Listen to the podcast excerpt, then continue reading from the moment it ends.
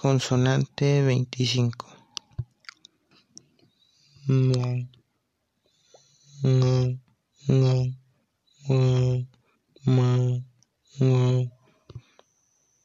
Características del sonido. Nasal, velar, sonoro.